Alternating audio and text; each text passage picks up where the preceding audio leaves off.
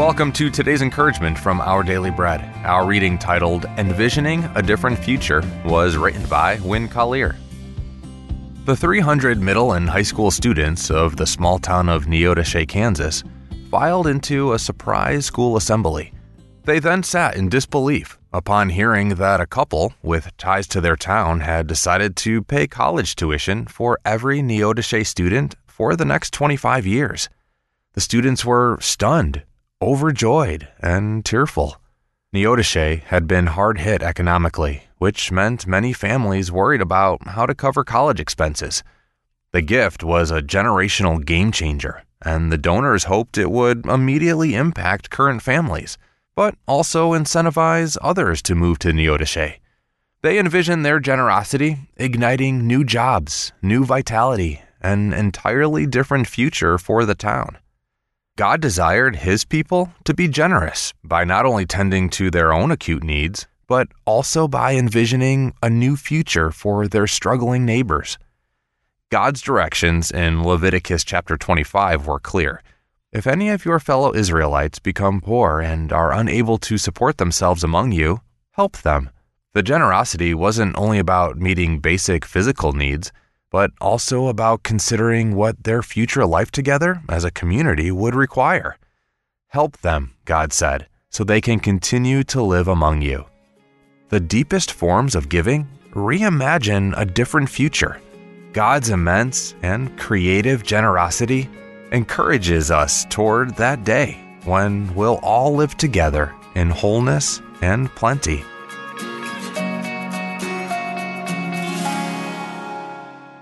Today's Our Daily Bread devotional scripture reading is from Leviticus chapter 25, verses 35 through 37. If any of your fellow Israelites become poor and are unable to support themselves among you, help them as you would a foreigner and stranger, so they can continue to live among you.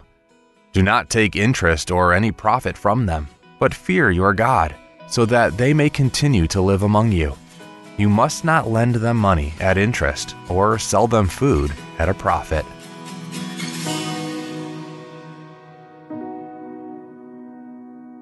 Let's pray. God, we struggle with being generous in the most basic ways. Develop in us hearts of generosity that sees a need and acts to meet it. Thank you, Lord. It's in Jesus' name we pray. Amen. Thanks for listening today. I'm Stephen, and today's encouragement was provided by Our Daily Bread Ministries.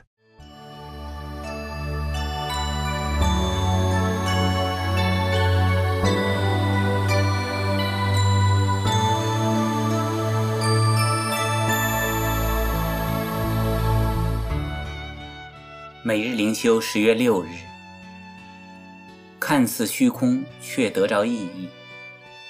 作者刘耀光。 传道书一章九到十一节：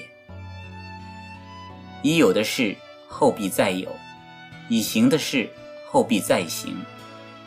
日光之下并无新事，岂有一件事人能指着说这是新的？哪知在我们以前的世代早已有了，已过的世代无人纪念，将来的世代，后来的人也不纪念。虚空的虚空，凡事都是虚空，贯穿着整卷传道书。的确，历经人生种种起伏与悲欢离合后，对于人生的注解不过就是如此，日复一日的循环。如果我们只在日复日的循环中流转、消失，那真是虚空。其实，我们如果真看到日光之下无心事，那就当吸取教训，叫那些不新鲜的事，再来时，可以更有智慧地处理与面对。换句话说，在重复犹如虚空的事情中，我们是否从中学到更明智的应对方式呢？更泰然面对呢？更清楚世事并不长久，更明白这朽坏物质世界的本相呢？更重要的，我们是否能从中把我们的眼光从不断循环虚空的世界，转向神的同在，他的美善与永恒呢？愿我们都能在看似虚空的人生当中，活出不同凡响的意义来。阿门。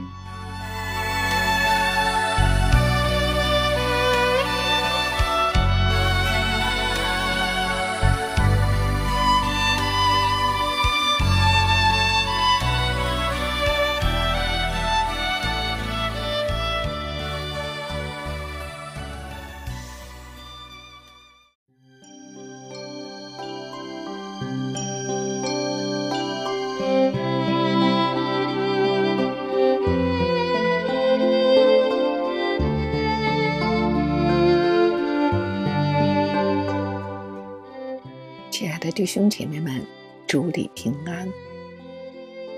路加福音一章十五到十六节，主要讲的是神乐意将他儿子启示在我心里。主耶稣要要把我重生过来，要面对什么样的困难呢？我承袭的罪性，是我无能为力的。我并不圣洁，我也自己不可能圣洁。若主耶稣所能做的，只是告诉我要圣洁，他的教训只会带来绝望。但主耶稣若是生命的再造者，他把自己圣洁的遗传放在人的里面，我便可以明白。要圣洁是什么意思了？救赎就是主耶稣把他自己的性情传系到任何人身上，而他所设的标准就是根据他的教训被放进去的生命而设的。我在道德方面能做的，就是承认神在十字架上的。对罪的判定，新约对重生的教训，就是当人深深感到属灵的需要，神就把圣灵放进他的灵里去，他的灵就被神儿子的灵所感动，而基督成形在你们心里。救赎的道德神迹，就是神把一个新性情放在。我里面，以致我能活出全新的生命。当我来到自己欠缺的极限，知道自己的有限时，基督说：“你有福了。”但要到达那境地，除非我先意识自己的需要，否则神不能把耶稣基督的性情。放在我里面，正如罪性是因一人进入人类，同样圣洁也即另一个人进入。救赎就是透过主耶稣把我从罪的传系中救出来，领受一个无玷污的遗传，就是圣灵。主啊，我的灵性。或更准确地说，是我的思想领域仍然是何等的愚钝和模糊，以致琐碎的事情占据了庞大的范围，却将生命中那些最重要的问题挤掉。求你拯救的大能释放我，阿门。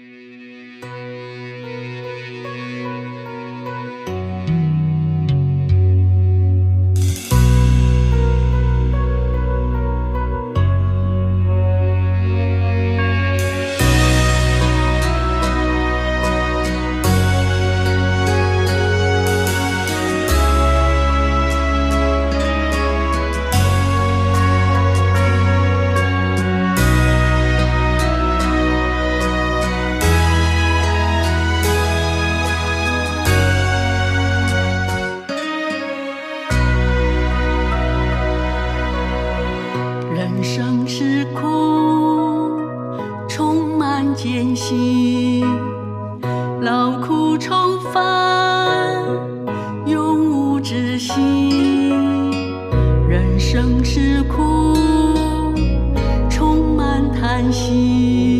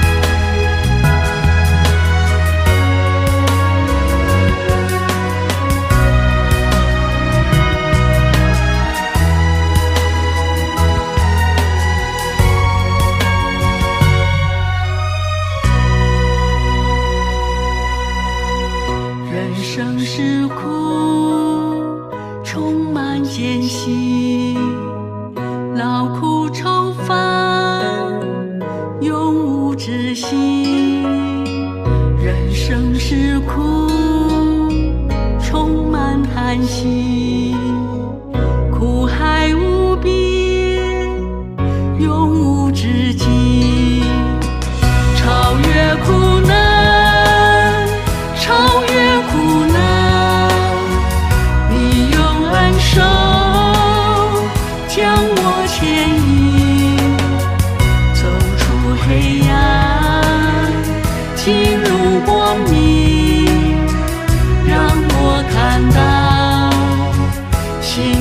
世界超越苦难超越苦难。